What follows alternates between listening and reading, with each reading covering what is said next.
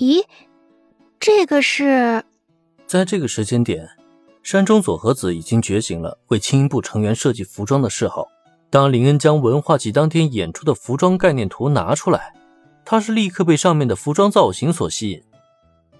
嗯，在我的设想里呢，文化季演出当天啊，穿上这些演出服的他们，应该都画上一些成熟的妆容。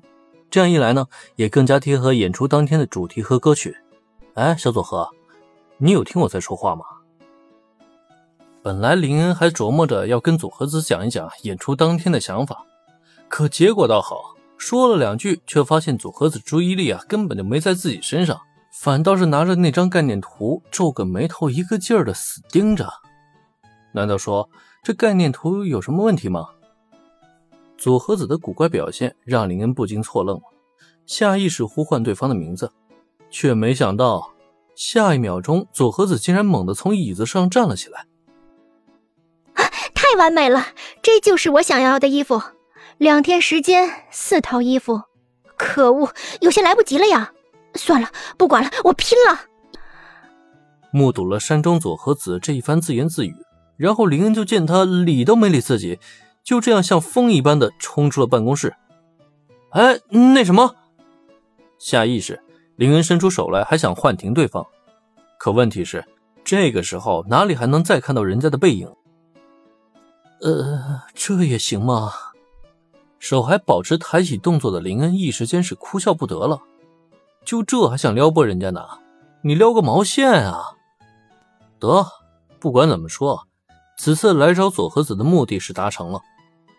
环顾左右，林恩也没在这无人的办公室里继续待下去，转身就去到了轻音部。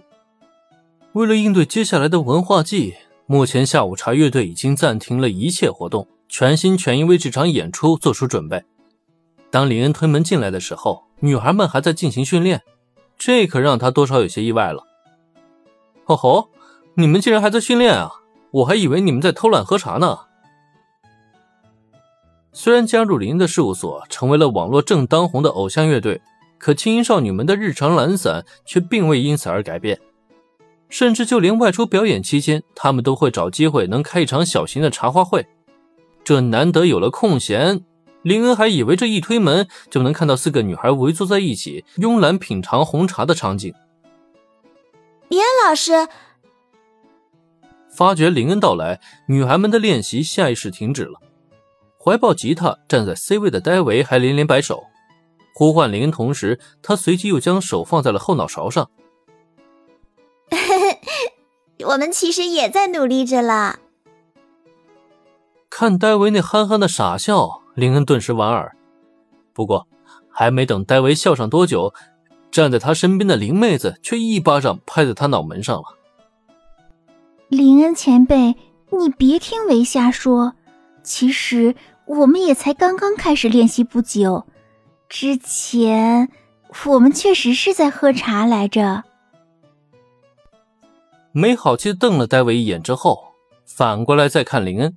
林妹子的脸色有些微微发红，因为事实的真相是，自从下午进行社团准备开始，四个女孩就一直享受悠闲的下午茶时光了。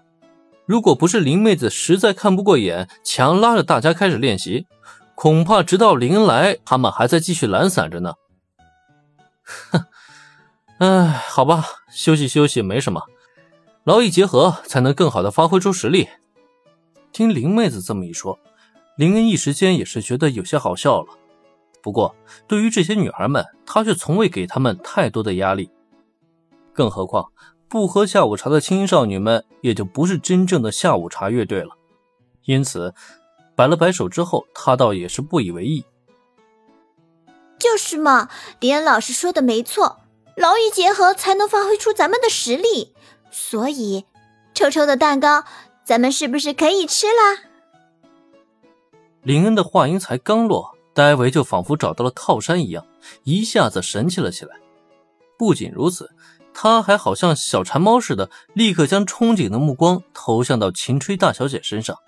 看样子，刚才的下午茶时间并没有让他过瘾，而且他嘴馋秦水大小姐的高级点心也是馋了很长时间了。那我就。